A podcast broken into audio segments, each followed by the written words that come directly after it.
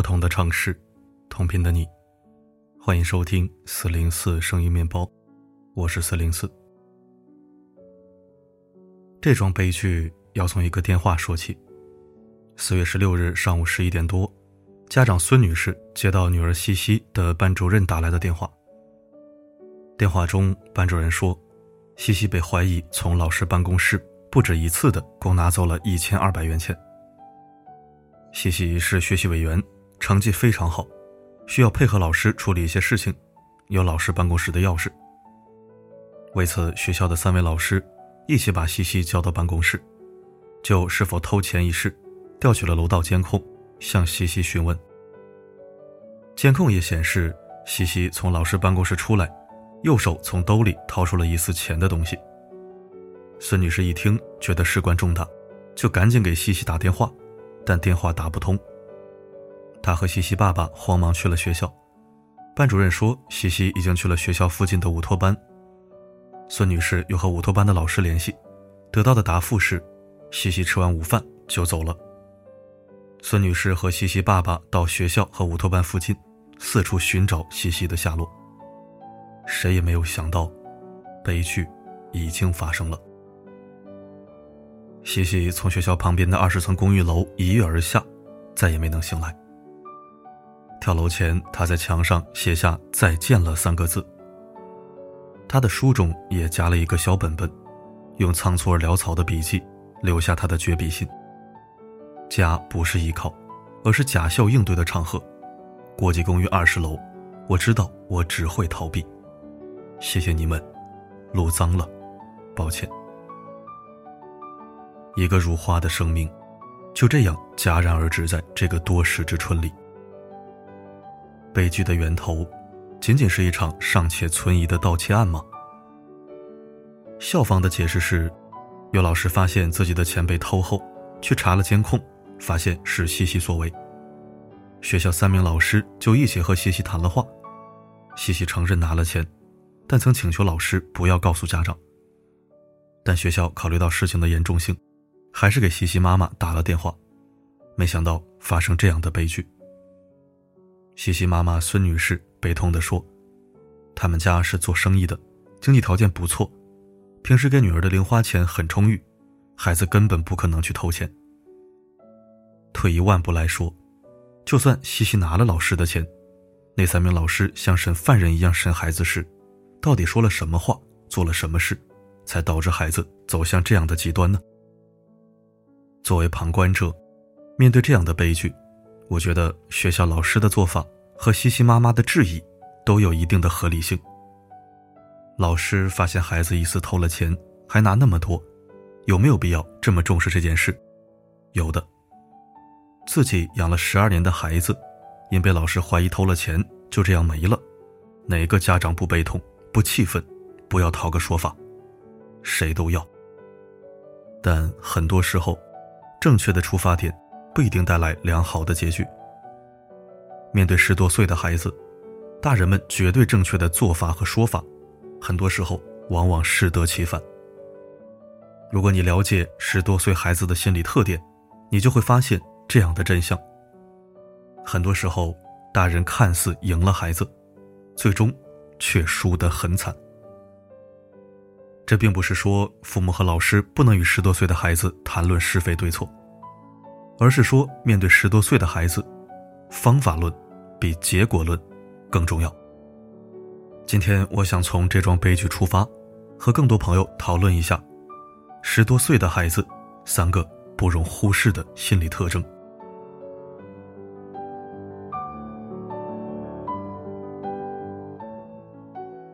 二零二零年九月十七日。武汉一名初三学生因违反校纪，被老师叫了妈妈。妈妈在学校走廊里，当着众人的面，愤怒地推搡并扇了儿子几个耳光。妈妈走后，儿子站在原地犹豫了几秒钟，探头往教学楼下看了一眼，然后从高楼上一跃而下。他用这样极端而无法承受的方式，报复了妈妈。悲剧发生时，监控拍下了这样一个细节。妈妈在走廊里当众推搡殴打儿子，这个时候儿子的同学都在楼道里围观，也有人前来阻止妈妈别打了，但妈妈并没有停手。大人们根本就不知道，对于一个十多岁的孩子来说，在同龄人面前的自尊有多重要。十多岁的孩子，正是自我认同感和尊严感形成的关键期。对他们来说，获得同龄人的认可和好感，在同龄人面前保留体面和尊严，是比考一百分更重要的事情。不管是因为违反校纪被妈妈当众推搡的武汉十四岁男生，还是疑似偷钱被三位老师联合调查的十二岁西安女孩，都在用过早的凋零提醒着我们：十多岁的孩子会犯错、会搞事、会惹麻烦。但相比坏事暴露、被人惩戒，更让他们感到恐慌的，是无法在同龄人面前再抬起头的耻辱感和自卑感。所以，如果可以，请别在人前羞辱他们。关门教子，父母之责；关门教生，师者之慧。可能有人要问了：孩子做错了事，还不允许大人教训吗？问得好。但我也问一个问题：我们批评教育孩子的初心是什么？是期待我们的孩子在意识到错误之后真正改变，还是期待我们的孩子？在我们教训后，走向极端。绝大部分的父母和老师，都会选择前者。那么，既然是为了爱和成长，我们就有必要懂得方法和智慧，把一个犯错的孩子，当成一个同样需要尊严的人，而不是罪犯，当众责难。看见这一点，我们再来看十多岁孩子的另一个心理特点。二零二零年国庆长假期间，生活在重庆的父亲刘涛接到骗警邹新华打来的电话。停放在他们小区的一辆奥迪车有几处严重划痕。警方调取了监控，发现奥迪停放在他们小区的这几天里，只有刘涛十岁的儿子小新曾近距离靠近奥迪车，且有伸手碰车的动作。奥迪车主认定划痕是小新所为。刘涛听后。当即赶往现场处理，并用四个教科书级别的步骤，给很多老父老母上了一课。第一步，不管真相是什么，先把责任担下来，赔偿车主三千五百元，把儿子从当众羞辱和质疑中解救出来。第二步，和孩子沟通后，刘涛选择相信小新没有划车，但他没有苦苦追问真相，而是用信赖包容危机中的儿子，给孩子爱。和安全感。第三步，刘涛找到民警邹兴华，借助公权力，不怕麻烦查找真相，让儿子在父爱和行动里觅得讨要公平的良方。第四步，事实证明划痕非小心所为。此后，刘涛没有把矛盾扩大化，非要找奥迪车主算账，或者四处接受采访，用儿子给自己赚流量，而是悄悄地肯定孩子。谢谢你的诚实，让爸爸为你骄傲。刘涛和小新的故事是我这两年读到的最好的家教范本。他的好，并不在于小新最终被证明是无辜的，而在于大人们面对危机事件时，从初心到行动，对孩子的接纳。孩子的问题，大人都有一定责任，对错重要。但陪孩子从经历中成长，更重要。任何时候都不要站在绝对正确的审判台上，在矛盾扩大化中，把孩子推向绝望的中央。每一场危机都是孩子成长的礼物，引领我们在行动和思考中，怎么给孩子安全感和归属感。我无意指责西安十二岁女生事件中。三位老师在答应孩子不告家长后，又通知家长的做法是否妥当？也不愿再深究《女孩一书》中家不是依靠的悲伤。我想通过重庆十岁男生和奥迪车的故事，以及走在修行之路的大人们，探讨这样一个问题：不要让孩子丧失对大人的信赖。那是一个孩子相信世界、相信未来的原点。也不要轻易在矛盾扩大化中，把孩子推向恶意的中央。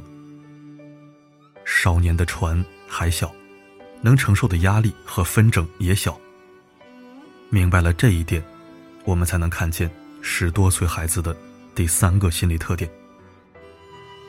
西安十二岁女生跳楼事件后，知乎上有一个叫磐石的网友，写了一个亲身经历的故事。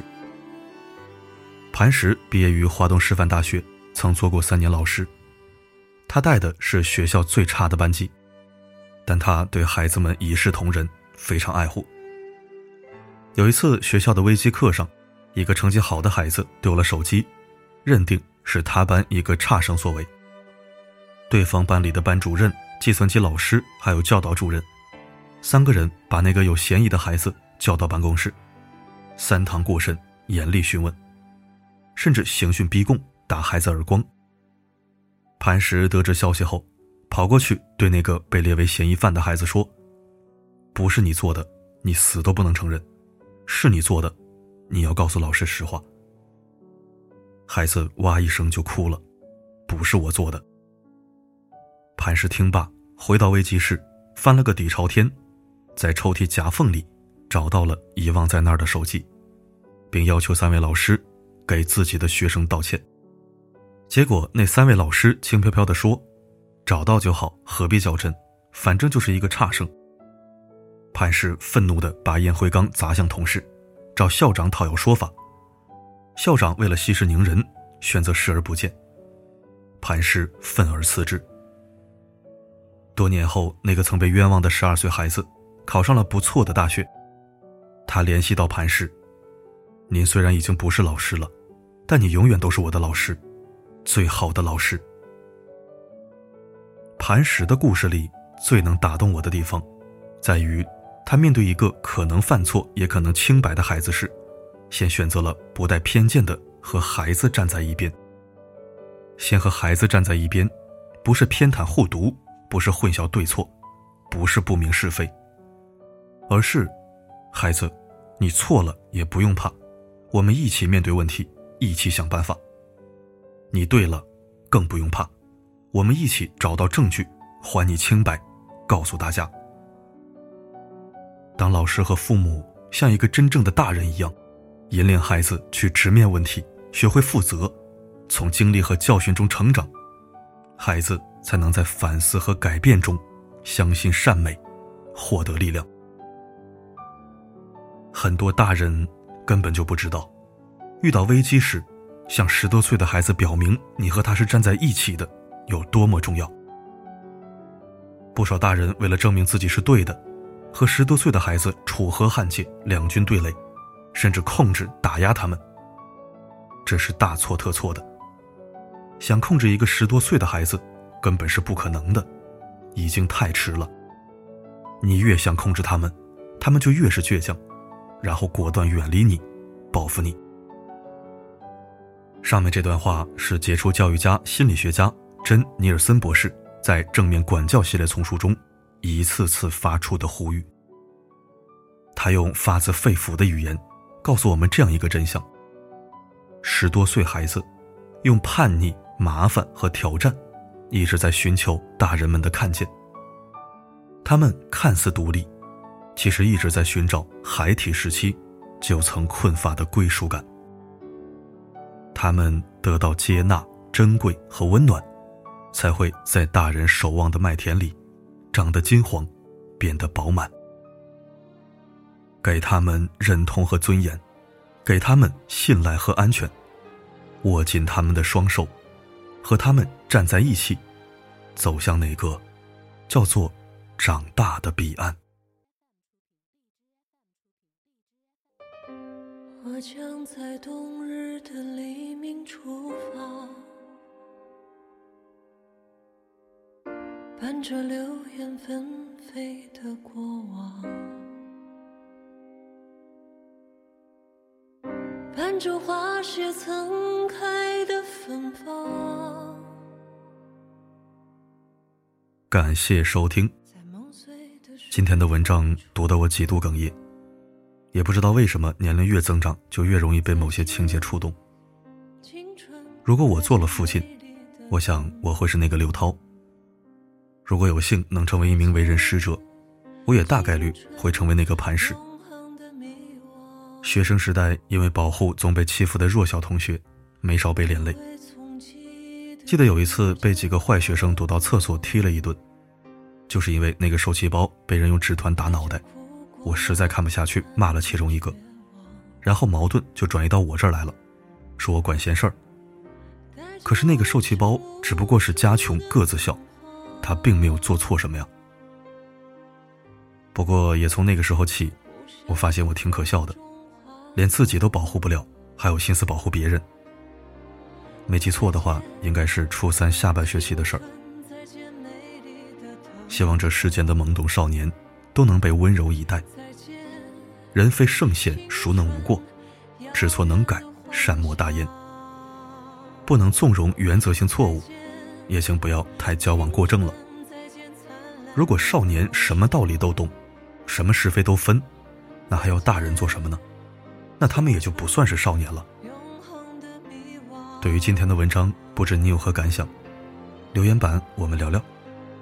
好的，那今天的分享就到这里。我是四零四，不管发生什么，我一直都在。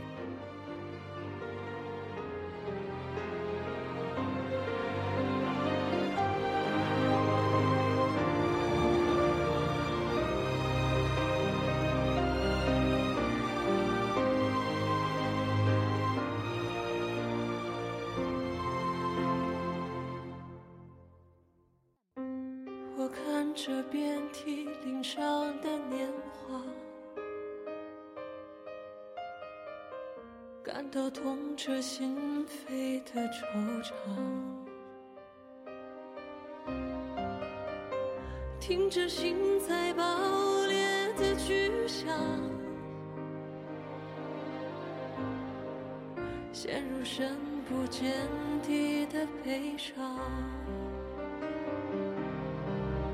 再见，青春；再见，美丽的疼痛；再见，青春，遥远的幻想；再见，青春；再见，灿烂的忧伤；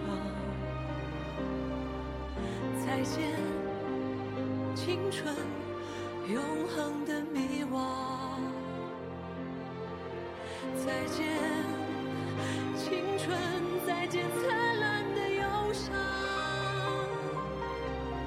再见，青春，永恒的迷惘；再见，青春；再见，美丽的疼痛；再见，青春，永恒的迷惘。